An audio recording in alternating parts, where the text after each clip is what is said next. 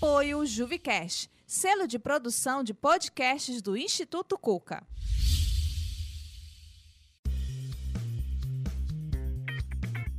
Você escuta agora o podcast Design Desenrolado. Olá, eu sou Alberto Gadanha e esse é o podcast Design Desenrolado, um espaço para explorar as possibilidades do design em Fortaleza, cidade criativa da Unesco. Hoje vamos receber dois convidados. Juvenal Joaquim está à frente da Miligrama Design, que já trabalhou com marcas de renome nacional e até internacional, branding e audiovisual. A outra convidada é Lorena Araújo, que trabalha com design gráfico, ilustração e audiovisual e se inspira em artistas que admira e nas próprias histórias. Ambos receberam prêmios no Brasil Design Award em 2021. E isso tudo vai ser um pouco da nossa conversa de hoje. E aí, pessoal, tudo bem? Como é que vocês estão? Beleza, bom dia, Alberto. Obrigado aí pelo convite de participar desse papo. Ansioso. Tudo bom, Alberto, Juvenal? Muito prazer de estar aqui conversando com vocês e brigadíssimo pelo convite. Obrigado vocês por terem aceitado. É, gente, muito legal estar aqui com vocês. Estamos aqui mais uma vez nos estúdios do Cuca Barra. Esse é o primeiro episódio da nossa segunda temporada do Design Desenrolado. E muito legal estar aqui com amigos, com colegas do gráfico. Né? A gente já teve outros convidados também dessa área gráfica, mas acho que agora estamos falando com, com o pessoal, inclusive, né, que teve esse grande destaque aí no, no Brasil Design Awards. Não foram só, só vocês, né, só as empresas de vocês, tiveram vários outros ganhadores. Como é que vocês saíram né, da, da, primeira ideia de trabalhar com design e, e chegaram a, a, nesse momento que estão? Né? Então, queria pedir para vocês começar aqui a nossa conversa, Lorena, falando um pouco dessa, dessa trajetória mesmo de capacitação. Como é que foi essa tua formação na área do design? Sim, é, eu comecei da arquitetura. Então, eu, na, nas minhas mais lembranças antigas, eu lembro de estar desenhando desde criança. Isso me estimulou muito a fazer arquitetura e a talvez continuar desenhando e talvez continuar pensando como desenho. E que futuramente isso me levou a conhecer o design, me querer me aprofundar no design, mas foi só depois de ter esse primeiro contato com a arquitetura que de fato isso me abriu um pouco as portas e as visões para eu é, ampliar essa área, é, conhecer o design gráfico, enfim. Mas fiz minha formação na Unifor, sou arquiteta formada pela Unifor, depois fiz um curso na OPA, que aí considero também um ponto de grande virada, assim, de conhecimento até, foi lá que eu comecei a conhecer grandes nomes, conhecer um pouco da história e ter um contato um pouco mais direto com o design em si. E a partir daí eu comecei a estudar de fato, a criar gosto. Eu costumo dizer que no momento que eu entendi o que era o design, porque até então era uma coisa ainda muito no campo conceitual. Eu que vim de, de uma área mais técnica da arquitetura, é, mas no momento que eu entendi o que era e, e o que era o fazer design, eu me apaixonei completamente. E desde aí eu não parei mais. Continuei estudando, estudando ilustração, indo para outras vertentes, experimentações. E estou aí até hoje. Massa. Você, Juvenal? Cara, é, eu vim do mercado publicitário. Eu sou formado em publicidade e propaganda pela hoje Unicet, né? E sempre gostei de trabalhar com marcas, né? É, mesmo dentro da, da publicidade eu já é, eu já gostava de trabalhar com marcas no maior sentido da palavra, né? E aí entrei dentro da faculdade mesmo, entrei no, entrei no mercado, passei por cliente, trabalhei com planejamento em agência e depois me encontrei também gerindo projetos, né? Que eu acho que foi quando eu comecei a olhar um pouco para projetar alguma coisa, né? Desenhar alguma coisa que é, é, não deixa de ser o que a gente faz, né? Então fui gestor de projetos num estúdio de, de animação aqui de Fortaleza, chamado Polegar Opositor, e lá eu tive, tive contato muito mais com o motion design, né? E com esses projetos, tá? Entender o fluxo, entender um, um, uma certa metodologia que os meninos trabalhavam lá. E aí, a partir de lá, eu saí por um tempo e encontrei a Miligrama, a Miligrama que já existia já na época há uns dois anos, com a Rebeca e com o Rodrigo. E fui convidado, né? A gente conversou. E eu entrei na, na sociedade da, do estúdio e tô lá, vai fazer três anos, a Miligrama já vai fazer cinco anos. E a gente vem trabalhando com, com diversas marcas, né? Como você falou, hoje pra gente é, é muito, muito incrível viver o design assim, no nosso dia a dia, né? Hoje nós somos um estúdio exclusivamente de design, pegamos projetos de design e ver que a nossa metodologia consegue se adaptar e dar resultado para empresas daqui, de Fortaleza, mas também empresas da Arábia Saudita, eu acho que é uma validação muito grande que a gente está no caminho certo. Massa, muito legal mesmo escutar isso. Você falou aí de, dois, de duas empresas, mas que de alguma maneira se parecem porque se organizaram meio que como grupos. Pelo menos essa eu, tenho essa sensação, né? tanto quando lembro da PO quanto quando penso na, na miligrama. Lorena trabalhou na miligrama. Então, minha pergunta para ambos é assim: qual é a importância desse trabalho em equipe, especificamente para o design? Né? A gente talvez como você falou, Lorena, a gente, quando estuda, vai saber dos grandes nomes, né? E quase sempre é uma pessoa, quase sempre é um cara, inclusive.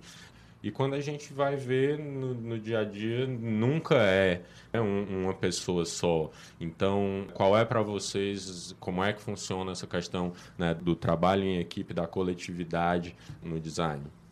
Nossa, eu acredito muito no caminho da colaboração.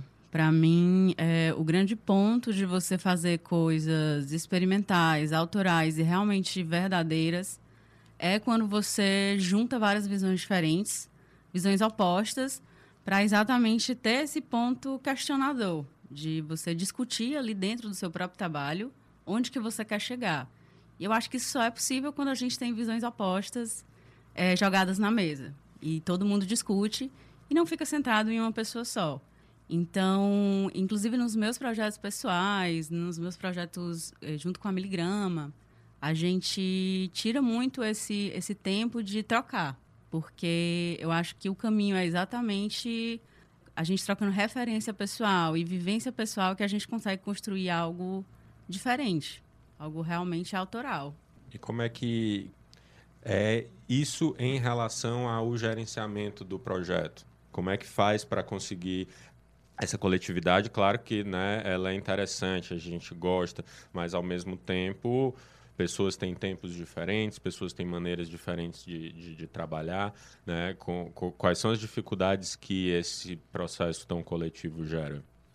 É, é, muito massa falar de coletividade, porque lá na Miligrama, né, particularmente, a gente sempre busca ser bem horizontal, assim. Então, isso é algo que é dito e aí eu acho que isso é, é importante enquanto a gente, enquanto estúdio, né?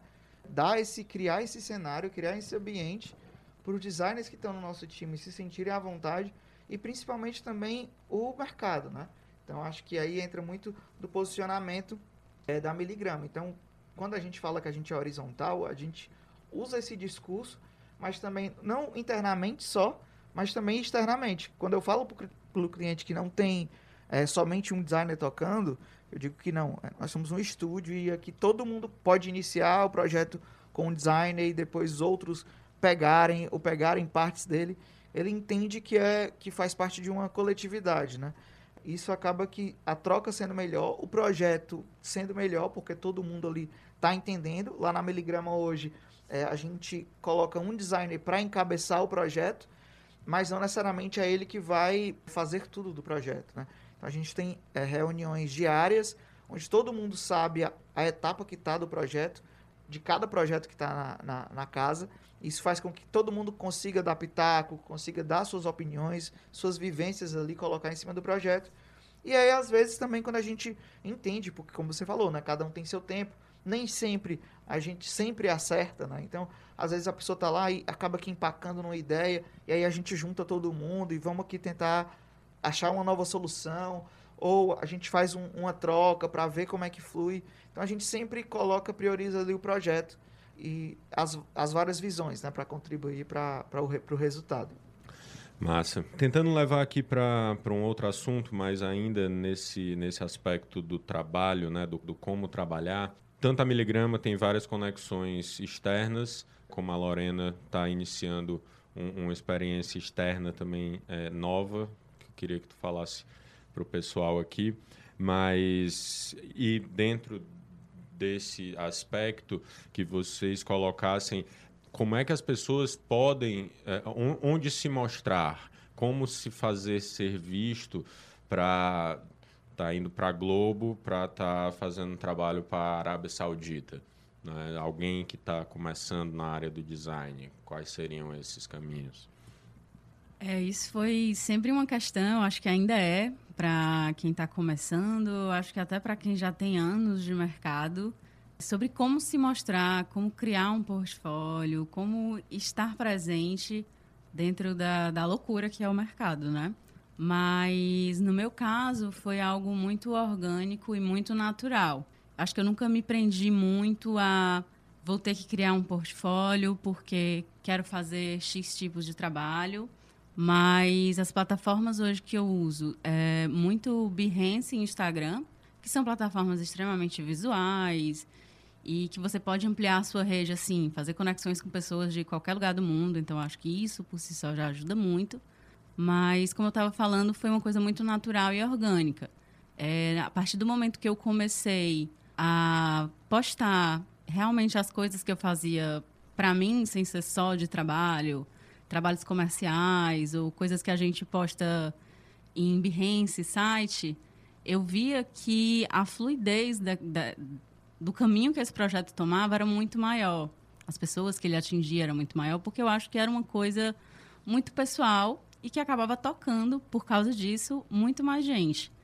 Então, eu acho que eu nunca me prendi muito, nunca fui muito dessa amarra de tenho que ter um portfólio em tal lugar e tal mas fazer muito o que você acredita e o, o trabalho que você acredita. Eu acho muito importante você ter essa, essa verdade dentro do que você está propondo ali, seja um trabalho pessoal, seja um trabalho comercial, mas ter isso muito distinto em qualquer lugar que você for, for jogar esse trabalho ou for se mostrar.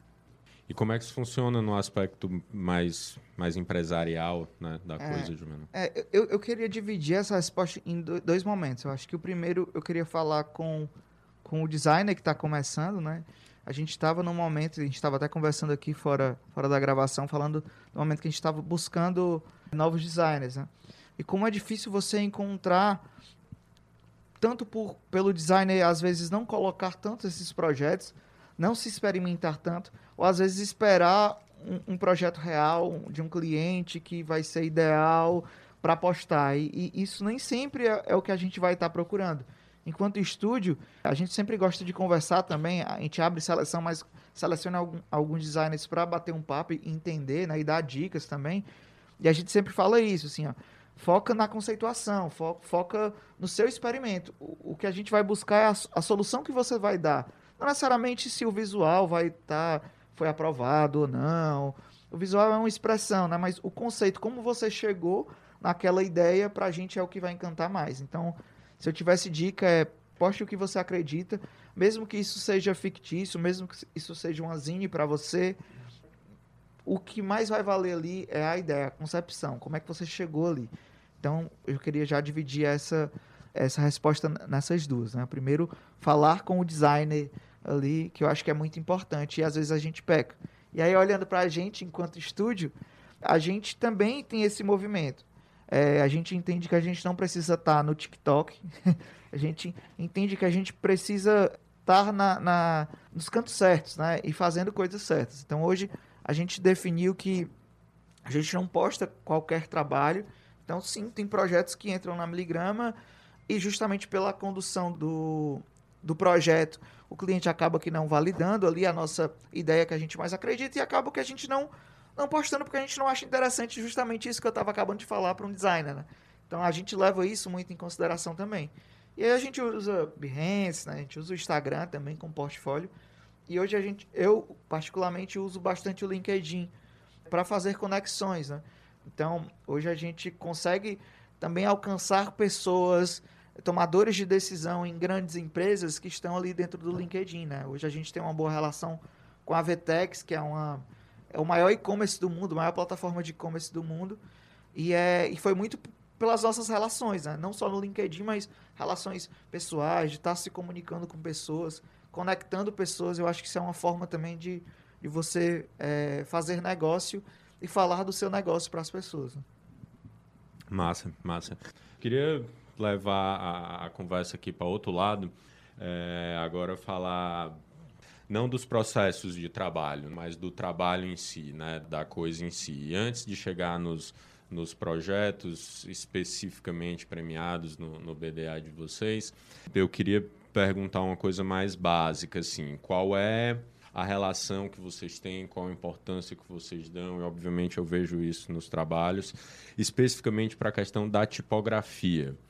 Tá? Eu queria perguntar especificamente sobre isso, porque primeiro, o mais engraçado dos tipos é que eles estão em todo canto, né? Todas as pessoas usam, seja usando como determinando um tipo ou lendo, né? Então faz parte da nossa vida, é muito fácil da gente esquecer da, daquilo, porque ele está tanto na nossa frente.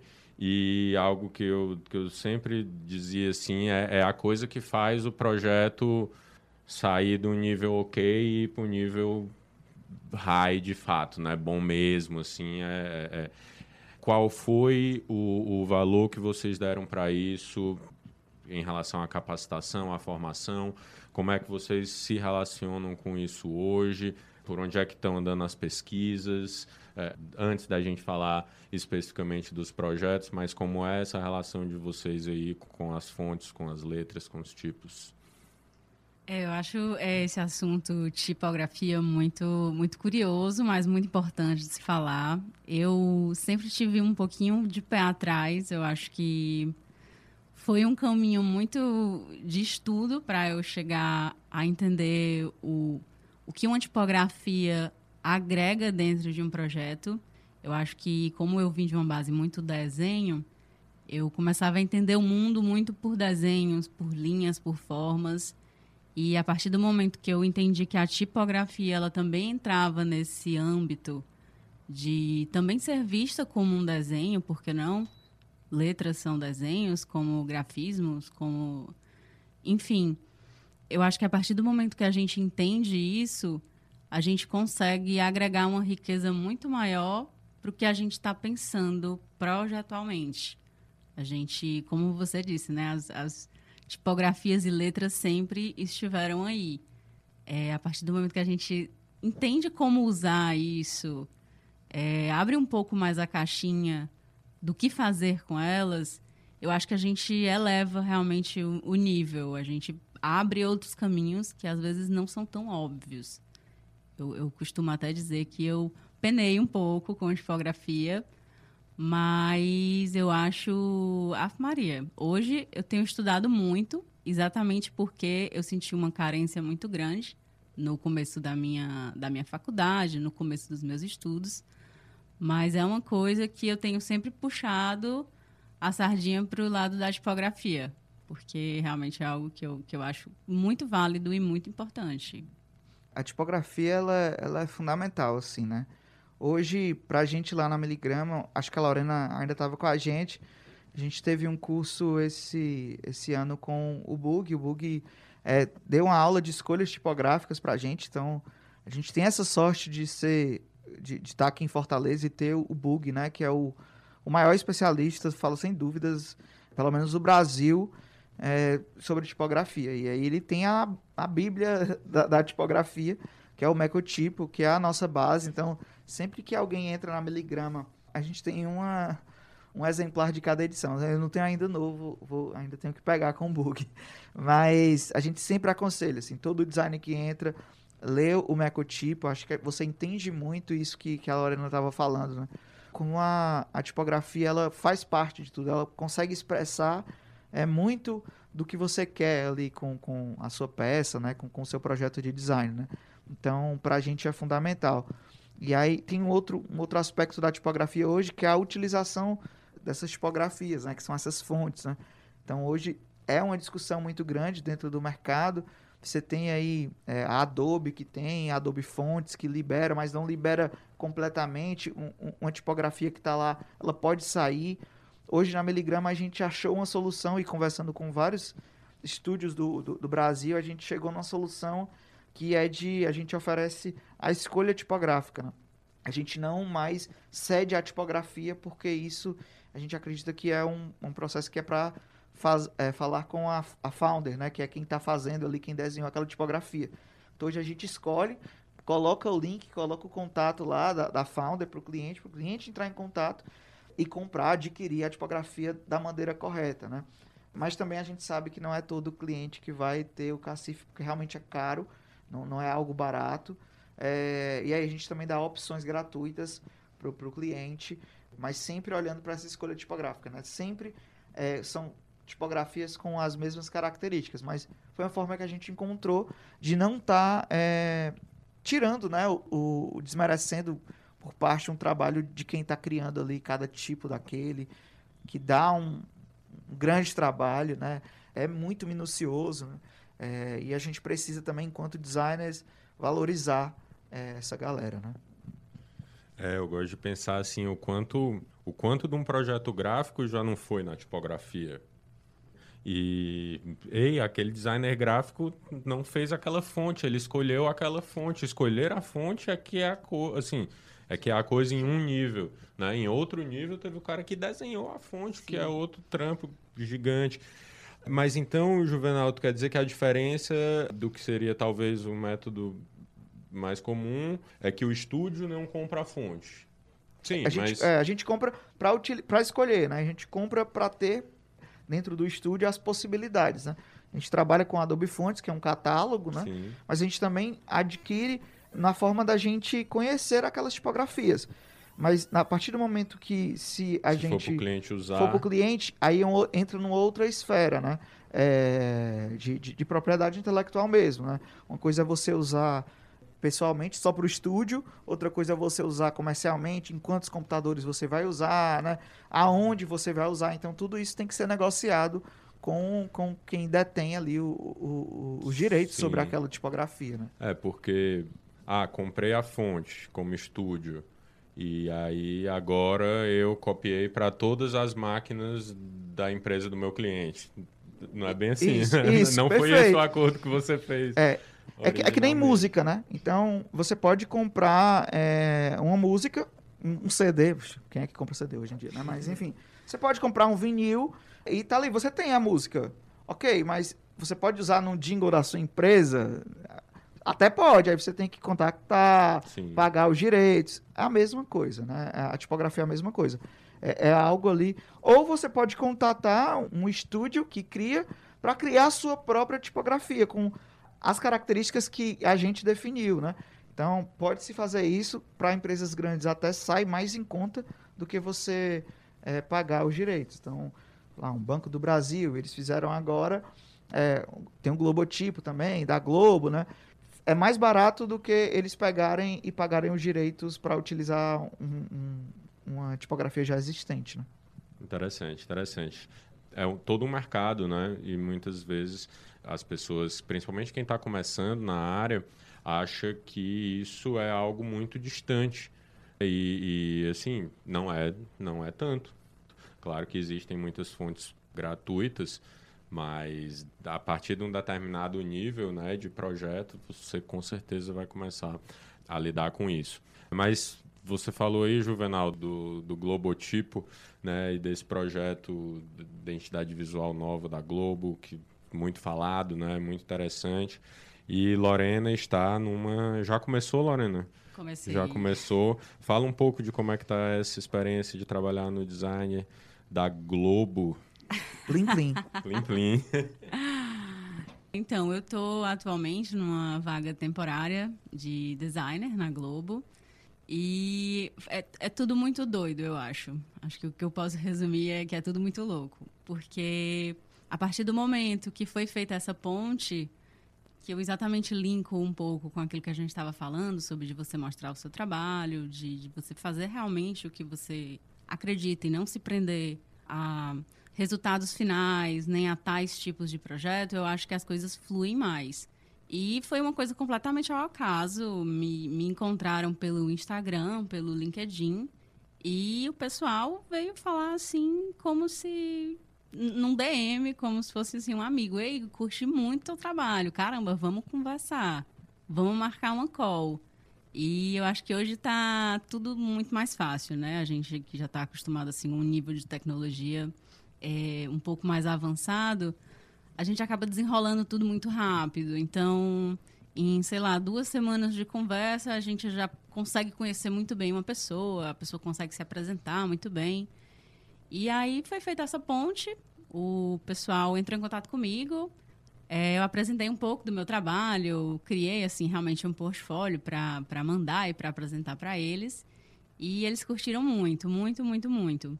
E algo que eu tenho percebido é que esse caminho de, principalmente sul e sudeste, grandes empresas ou grandes escritórios estarem com um olhar muito voltado para cá, para norte e nordeste, é, não sei, depois que a pandemia estourou, não sei com a facilidade digital, mas parece que tá hoje em dia um foco muito grande aqui, como se o Nordeste fosse descoberto pela primeira vez.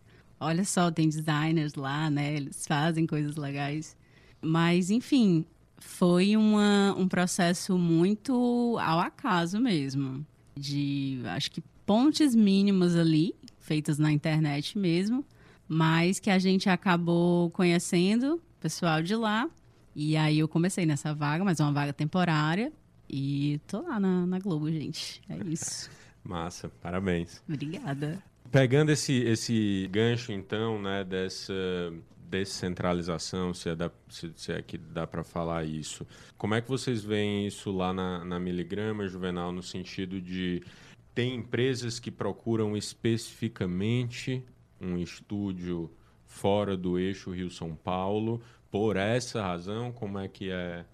O que é que tu pode Sim, sim. Tem, tem, tem empresas que buscam, e aí a gente tem que ser também honesto também no, no, no porque elas buscam, né?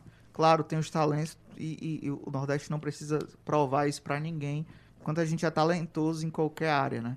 Mas tem, também tem um fator de valorização quando eu falo de dinheiro mesmo. Eles sabem, as, essas empresas, elas sabem que o custo de vida aqui é menor, então, consequentemente, elas podem pagar a realidade ok delas lá para alguém daqui e isso ser, é, isso ser visto como uma oportunidade. Então, elas entendem que elas vão encontrar serviços e estúdios que vão ser mais em conta. E, particularmente para a Miligrama, a gente não está muito preocupado nesse momento agora.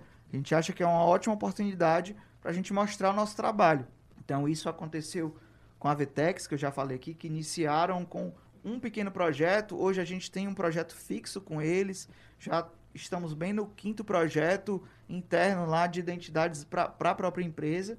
Hoje a gente ultrapassou o, o, o sentido do ah, não, é, é só é uma empresa lá do Nordeste vai cobrar um pouco mais barato. Hoje a gente não é mais isso. A gente é visto como um parceiro deles lá isso é muito importante, né? Então é importante a gente se atentar a isso também, para que isso também não, não permaneça. A gente entenda isso só como uma oportunidade, né? E da mesma forma quando a gente fala para a gringa, né? Então, quando uma Arábia Saudita vem atrás da gente, é, assim como outros grandes países né, vão atrás da Índia, com, com tecnologia, né? É, eles vão atrás de uma mão de obra mais barata, por conta da nossa moeda, né? por tudo isso, né? E, novamente, a gente tem que aproveitar essas oportunidades mais para mostrar o nosso trabalho e depois também chegar num, num, equiparar né, os, os valores para não isso não virar uma cultura, né? Então, hoje, na Miligrama, é, a gente lida bem com isso. Essa descentralização hoje, a gente tem muito orgulho de ser uma referência de estúdio no Nordeste. Hoje, muitas pessoas, aí você vê até pelo nosso Instagram lá, né? A maioria das pessoas não são daqui, então hoje dentro da casa a gente está com vários projetos que também que não são só empresas daqui, então isso para a gente acaba que, que sendo muito gratificante assim. Então existe sim essa busca até dentro do próprio mercado, né? O próprio mercado do design também está fazendo isso, querendo, buscando descentralizar ali do eixo sudeste, né?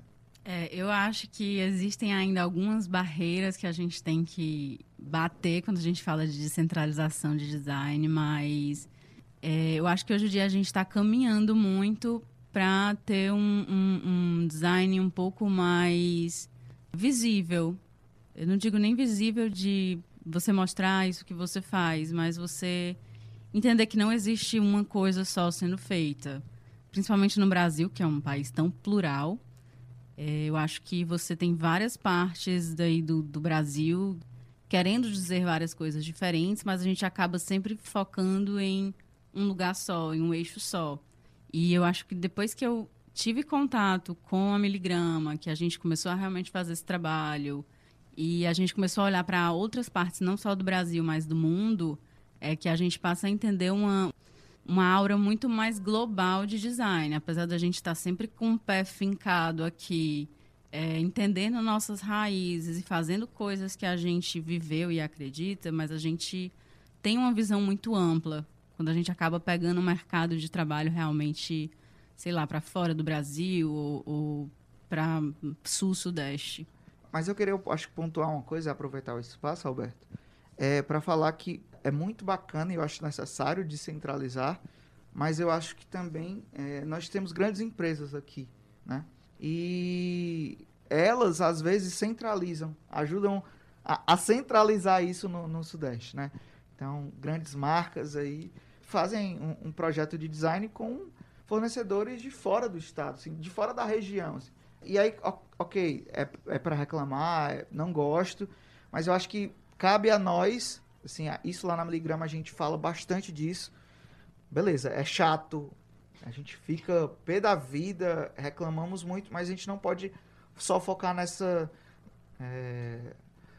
Por que, né, é, que eles não estão fazendo? É, o, que é que a gente pode fazer para mudar esse cenário, né? Então, um podcast como esse, né?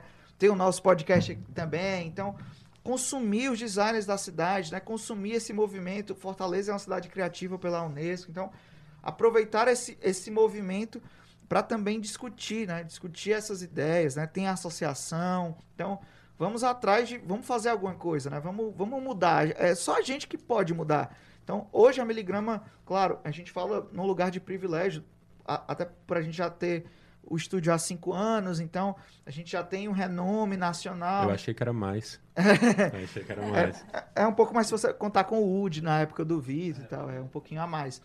Mas é, por a gente ter é, já esse, esse, reconhecimento, acaba que a gente também buscando se aproveitar dele para gritar isso, né? Então a gente entende sim que é, a gente pode mudar e a gente se posicionar, dizer não é importante, né? Impor limites, né? Ah, eu estava falando da tipografia aqui, eu sei que é bem real para dentro do nosso mercado local aqui, você colocar ali uma empresa local para pagar uma tipografia. Beleza, mas educa, pelo menos fala que existe essa possibilidade, porque ele vai olhar com outros olhos, ele vai valorizar. Às vezes, ninguém precisa saber o que é design, ninguém precisa é, é valorizar o design. O, o, cara que tem uma construtora, ele não precisa entender necessariamente. Mas cabe a nós explicar e valorizar, né? Por isso que eu tô. Geralmente vocês vão ver aqui na minha fala que eu vou falar tipografia, mas eu vou falar fonte, vou falar letra, eu vou falar. Em, pra, a gente tem que aproximar o design mais da, das pessoas, né? E aí eu acho que acredito que é só através daí que a gente vai valorizar ainda mais o nosso, o nosso trabalho. Massa, massa. É uma, é uma catequese eterna, né? Não tem, Total. tem que tem que ser mesmo. Mas aproveitando essa questão dessa autoestima do, do Nordeste, Lorena, fala um pouco do teu zine, do teu projeto editorial, vencedor do Brasil Design Award antes disso, só, só para quem não conhece, né, a, a B Design é a Associação Brasileira das Empresas de Design. É, o Gustavo Greco, que o Juvenal fez referência que é, foi o presidente até essa, essa gestão. Né, Greco Design, para quem não conhece, também vale a pena bastante conhecer e é uma associação com base em São Paulo, mas nacional, e que promove, já não sei há quantos anos, já tem bastante. Ah, é, o BDA tem alguns anos, mas desde 2018 o prêmio é aberto a público, né? Ah, boa. E desde 2019 a Miligrama faz a identidade visual é, do evento. Esse último ficou bem bonito. O tema era qual bandeira você carrega? Perfeito. qual bandeira você carrega. Fizeram as bandeiras animadas bem bonitas, ficou, ficou muito massa mesmo. E, nossa, animal, tem um prêmio feito por um escritório local. Mas era só esse contexto. É, me fala como foi esse processo, Lorena, de criação desse produto e como é que foi a experiência? Levou prata, hein? Levou prata. prata. É. ah, esse ano tive uma surpresa muito boa e algo muito também despretensioso, mas que acabou levando realmente uma medalha de prata no Brasil Design Award. E vou aqui ratificar e, e, e, levantar a bandeira de façam projetos pessoais, porque eu acho que é aí que você mostra para que você veio, sabe? É, e falando sobre esse projeto, é o projeto de um zine. Na verdade, foi um caminho meio que eu fiz no início do ano, ali em janeiro, numa oficina online.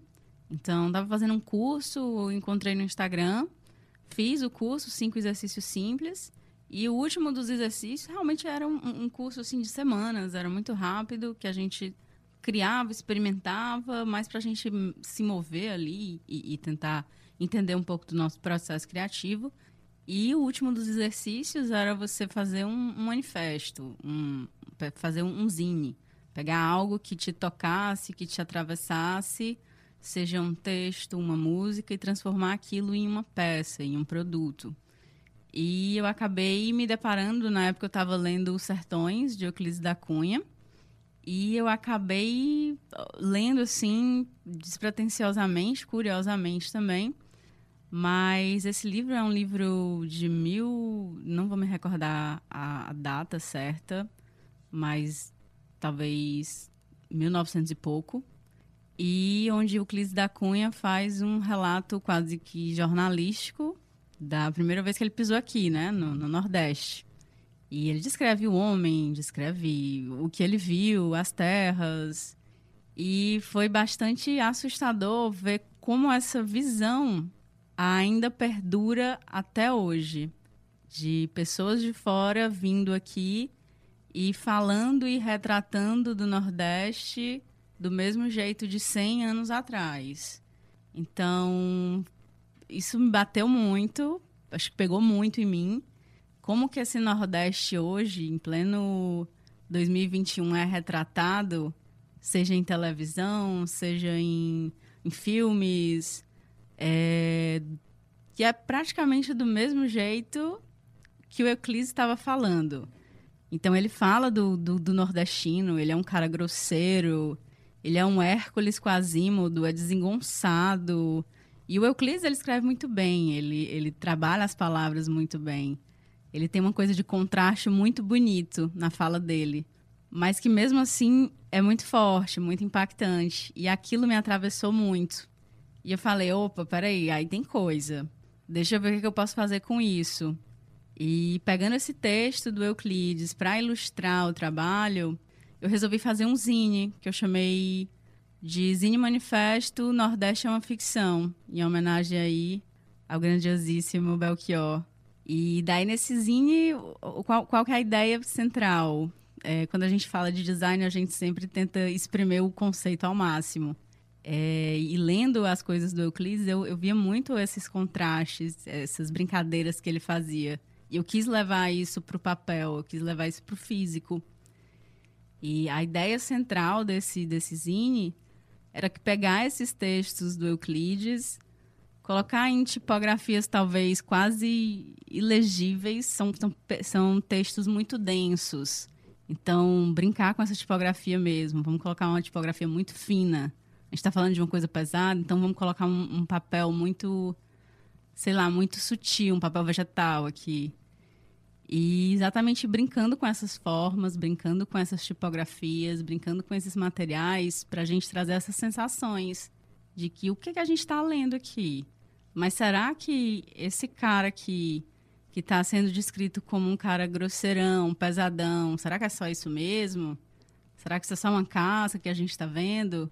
E eu associei muito o texto e a descrição dele do homem nordestino com as falésias daqui. Eu, eu sempre vou para Canoa Quebrada, sou apaixonada por Canoa Quebrada.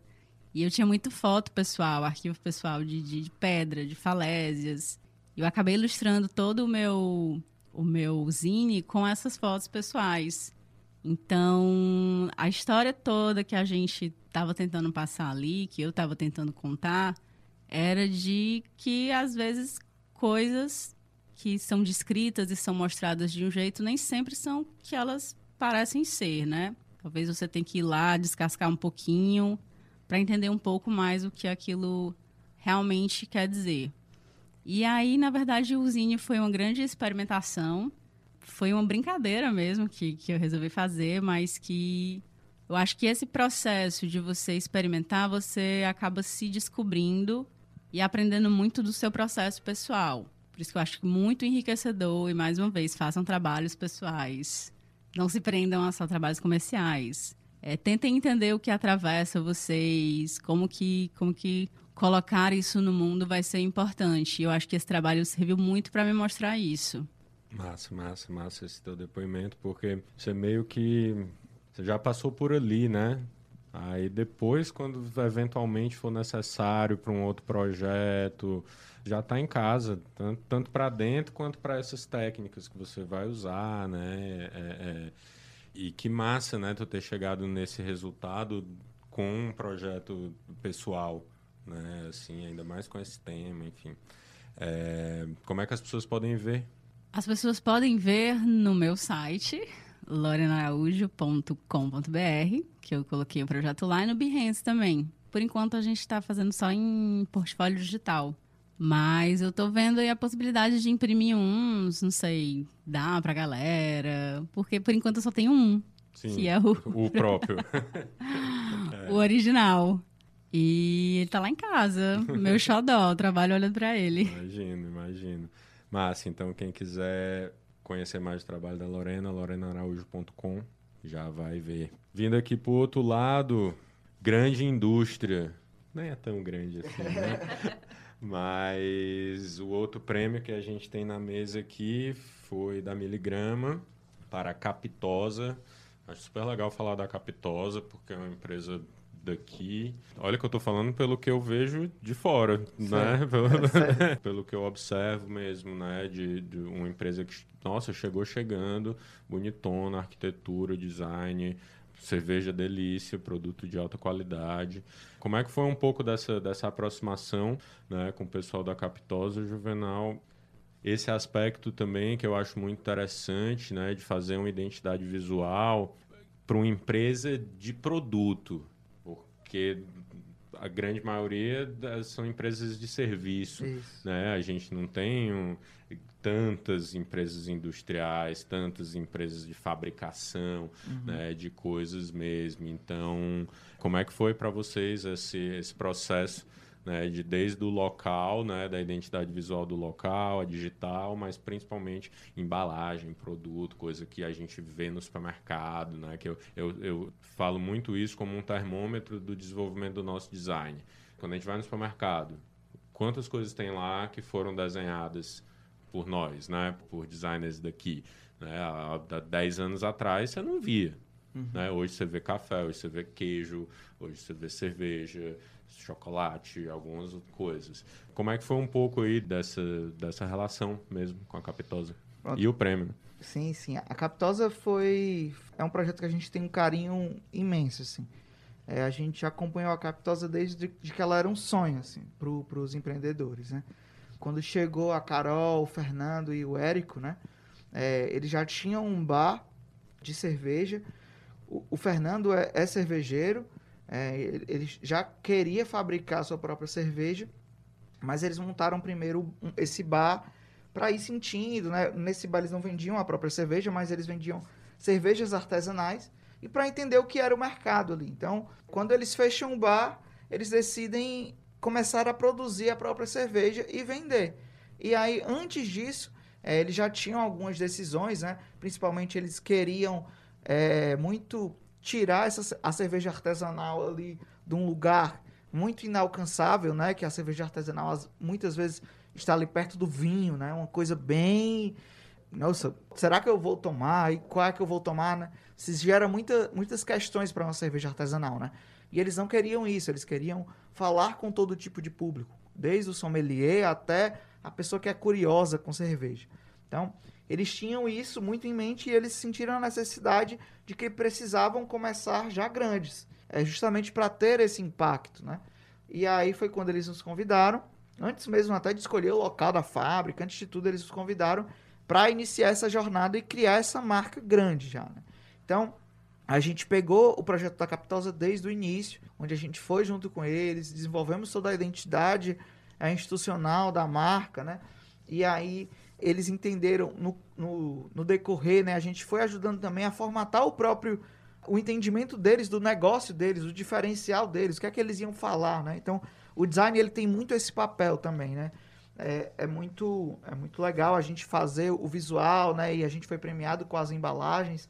E é muito massa, mas esse visual todo, ele tem um conceito por trás. Assim como a Lorena estava falando pro zine dela, né? O conceito que ela foi buscar, a gente também carrega isso em forma de estratégia para a empresa. Então, inicialmente o nosso projeto foi somente estratégico, né? Então, ajudando quem era a Capitosa, como é que ela ia falar, como ela não ia falar, quais os pilares que iam erguer essa marca, né?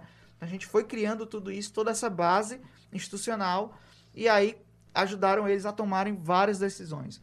Hoje, os pilares lá é, é, se transformaram, a estratégia que a gente construiu é cultural dentro da empresa, assim foi primordial também para eles escolherem, pô, realmente a gente está com a marca grande, a gente precisa de algo grande. Então hoje eles têm uma fábrica é, que fica na Lagoa Redonda, é, na Avenida Recreio.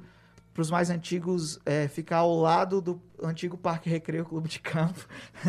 então fica exatamente do lado e é do tamanho bem proporcional ali ao parque. Então é bem grande a fábrica. Hoje ela in iniciou agora nesse ano de 2021, né? as, as cervejas, né, eles começaram a invasar e tal. Tem um bar da fábrica, então é, o convite já, já fica aberto. Eles têm uma programação cultural também bem interessante. Vão lá, dá para beber, dá para conhecer a fábrica. É, a fábrica tem a nossa identidade lá. A fábrica também é belíssima, feita pela Poro Arquitetura. E aí, depois a gente fazer a fábrica, fazer a identidade, eles se entenderem, a gente começou a produzir a embalagem, de fato. E a embalagem, é, é, a gente criou duas linhas, né? Uma linha acolhedora que era para falar com o público que não entende nada de cerveja artesanal. Então a gente tomou algumas decisões de design ali, então desde os nomes das cervejas, né? Então não existe nome próprio para as cervejas da primeira linha, são nome do estilo. Então você tem a Lager, tem a Weiss, que é a de trigo, né? Então a Hop Lager, então você vai entendendo, né? Então a, a marca ela também te ensina, te explica o que é a cerveja artesanal, né? E a gente fez por último, a linha consistente, que até a Lorena também participou é, da, do design dessas embalagens, onde já são, é, como o próprio nome diz, né, da linha, já são é, receitas mais consistentes, né? são receitas clássicas, e aí sim a gente entra, então a gente entende que é um público que já passou ali do primeiro, do primeiro estágio de entender o que é uma cerveja artesanal, então ele já entende um pouco dos estilos, entende um pouco de sabores, e aí a gente tem a, a Benedita, que é uma cerveja voltada ali para os monges, né, e tal, que os monges faziam. E temos a Lagoa Redonda, que é que, que ganha o nome do bairro é, sede da Capitosa, que é uma cerveja um pouco mais alcoólica. Então, a gente criou essas duas linhas e criamos essas, é, essas embalagens que foram premiadas. Né?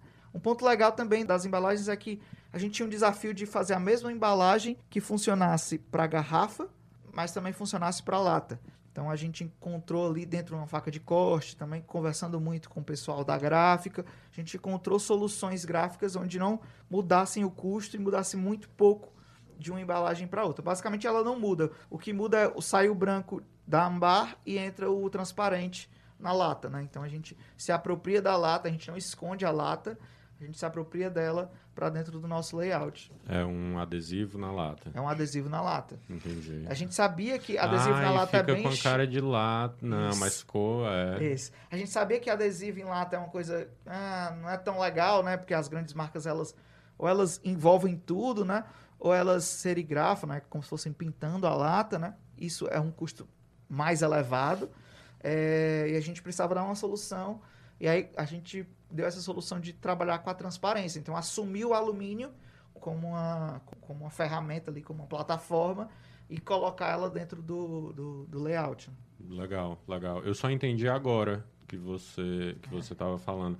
E é, fazer um podcast de design é muito curioso, porque a gente não está mostrando né, as coisas, mas a intenção é exatamente que as pessoas pesquisem. Né? É, é, quem está escutando a gente agora tenha vontade de ir procurar e entender e ver né, como, é que, como é que é de fato né, esses produtos. Porque a gente tem aquela lata que que ela fica toda envolta, mas você vê que é um plasticão por cima dela Isso, toda. perfeito. Né? No... E você tem a pintura de lata mesmo, que é offset ou serigrafia, Isso. seja como for, que aí é caro e quantidades né?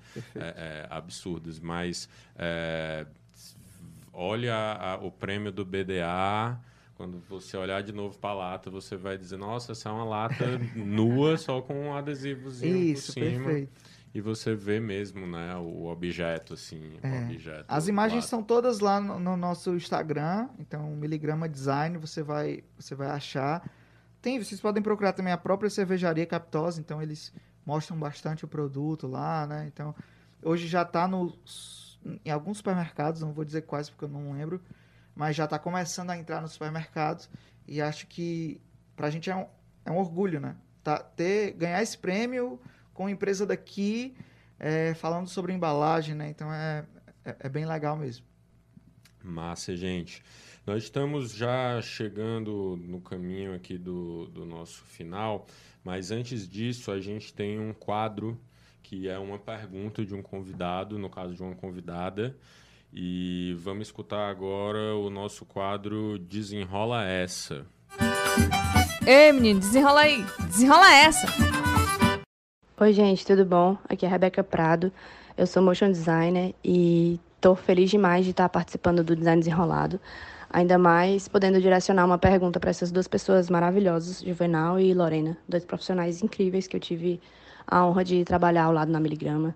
Sou fã, não sei nem dizer o quanto, e não é novidade, né, para ninguém. E eu queria saber é, de vocês como foi a, a criação da identidade do BDA esse ano, se teve alguma é, algum desafio maior em relação aos, aos outros dois anos, se esse contexto que a gente está passando, né, tanto desse ano quanto do ano passado, tudo meio complexo demais, caótico demais, se isso repercutiu de alguma forma é, na conceituação da identidade. E queria saber né, esse, esse contexto de forma geral.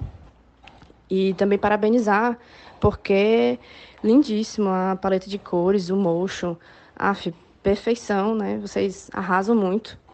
E também queria saber como é ver o projeto da Captosa finalmente ganhando o mundo, é, ganhando prêmios. E é um projeto, assim, que a gente tem um carinho enorme e que a gente precisou é, esperar o tempo certo, né? Tipo, já faz um tempo que a gente estava ali guardando e só agora a gente pode botar, pode botar no mundo. E estamos vendo a consequência disso agora, né? É, é incrível. E, nossa, que projeto maravilhoso.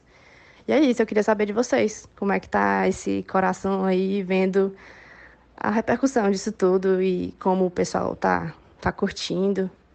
E, e é isso. Beijão.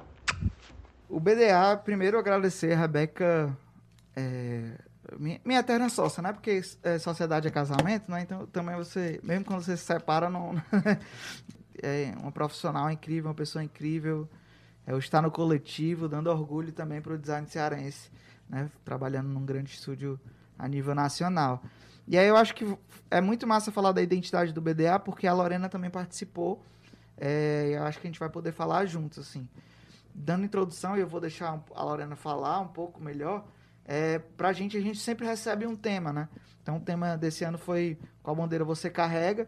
Então, eles tinham... A gente já sabia que ia ser completamente digital, né? Então, essas duas últimas edições, por conta da pandemia, é, foram digitais. Antes, é, antes era, tinha um evento mesmo, né? Então, a gente tinha que pensar totalmente digital, né? Em, em tudo, né? Então, a gente pensou e, e teve algumas concepções olhando para isso, para dar essa solução. Primeiro, e eu vou falar só desse conceito, o que foi que a gente desdobrou, e eu acho que a Lorena vai, vai conseguir é, concluir melhor. Mas esse conceito a gente tinha, a gente queria levar algumas bandeiras, sim, de, de ativismos e, e ideias que são necessárias para a nossa sociedade. Então, o Gustavo, né, a AB Design trouxe essa, esse conceito e a gente queria representar muito nessa busca de tudo que a gente conversou hoje, né, de centralização, de quebrar é, vários estereótipos. Então, a gente busca construir não só uma bandeira na identidade, mas desconstruir várias bandeiras. E aí são várias bandeiras que a gente vai, vai trabalhando e a Lorena participou e vai, falar um pouco. Antes de tudo, um beijo para a Rebeca, Maria. É uma honra estar recebendo uma pergunta desta mulher. E mais falando aqui sobre o BDA, eu acho que o trabalho do BDA é um trabalho que ele acaba englobando tudo o que a gente conversou aqui um pouco. Ele, por esse ano ser um ano muito pontual, pandemia, tudo digital, e a gente está meio que voltando às coisas, é, tem sempre uma preocupação ali do que dizer e do que mostrar. E vamos botar isso aqui mesmo na mesa e vamos mostrar o que a gente tem que dizer. E participar da criação e pegar um pouco o desdobramento dessa conceituação foi muito massa, porque a gente acaba pegando uma equipe grande. Então, a gente trabalhou lá na Miligrama, todo mundo, com todos os designers, é, juntos, conceituando, desdobrando, trocando ideia também com a galera do, do evento. Então, foi uma identidade feita realmente a várias mãos. Então, a gente pode dizer que a gente teve várias visões diferentes e visões de tudo mesmo. De, primeiro, porque o, o conceito era uma pergunta, né?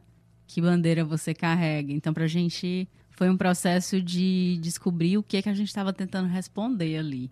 Então, nessas pesquisas, nessas explorações e nesse dia a dia, nesse troca-troca que a gente tinha diariamente, eu acho que foi onde o projeto nasceu e onde a gente conseguiu expandir bem essa nossa ideia de quebrar várias bandeiras, não não fazer uma bandeira, mas a gente está falando de várias coisas aqui. Mas foi muito, muito, muito massa participar desse projeto, porque é um projeto é um nacional, né? tá aí no Brasil todo. Então a visibilidade desse projeto é enorme. O desdobramento que a gente consegue ter com ele é enorme também.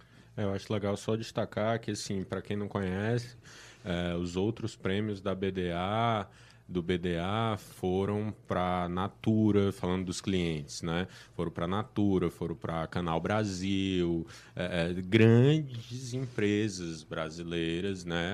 As empresas que contratam o melhor design do Brasil, né? Então, né? Tivemos, eu não vou falar todos aqui, correndo risco de de esquecer algum ou, ou, ou de não falar certo. Eu sei que foram três gráficos e três de produto.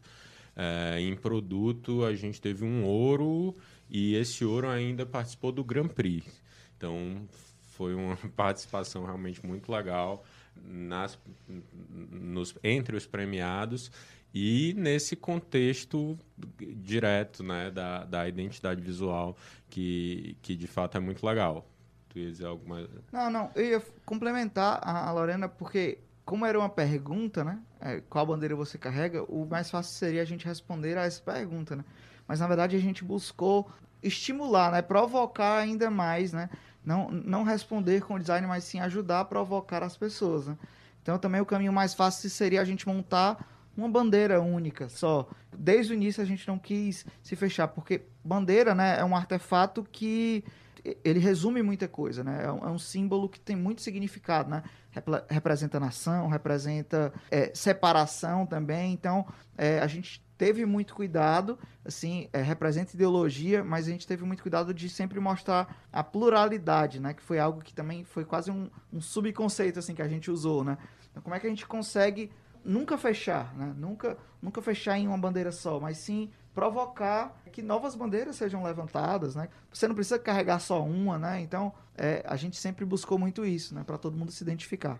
É, e eu acho que o mais massa tá exatamente aí, porque o lugar, o design é esse lugar provocador, esse lugar questionador. E a gente conseguir fazer isso dentro de um evento nacional, com amplitude enorme, eu acho que é a coisa mais foda, perdão da palavra aqui, que a gente consegue fazer, entendeu? A gente está mostrando tudo que o design é capaz, a gente está provocando, a gente está questionando e colocando isso dentro de um, uma premiação nacional. Massa. Que nada, é foda mesmo. É, é foda mesmo. A gente tem que, tem que valorizar isso e, e, e mostrar, né? E mostrar cada vez mais. Gente, o papo tá muito bom, mas infelizmente estamos chegando no fim. Queria agradecer a participação de vocês, terem topado vir mais uma vez aqui no Cuca Barra, é, é esse lugar tão importante para a juventude é, daqui de Fortaleza, os Cucas como um todo. Então a gente sempre agradece essa parceria aí da, da Rede Cuca nesse processo, é, junto com Fortaleza Cidade Criativa do Design.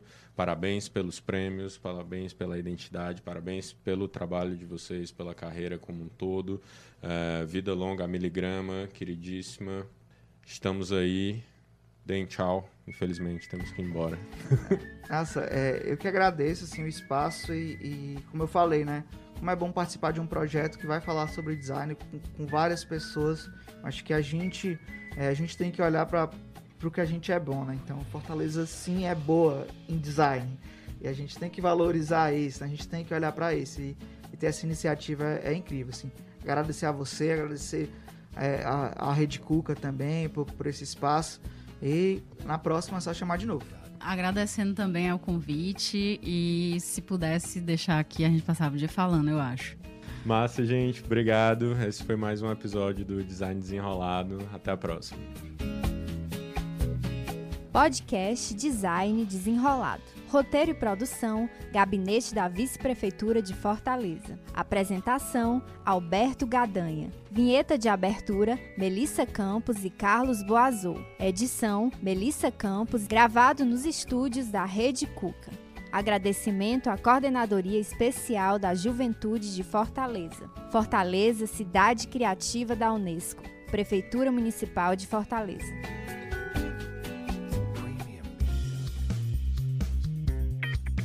Você ouviu o podcast Design Desenrolado. Apoio Juvicast, selo de produção de podcasts do Instituto Cuca.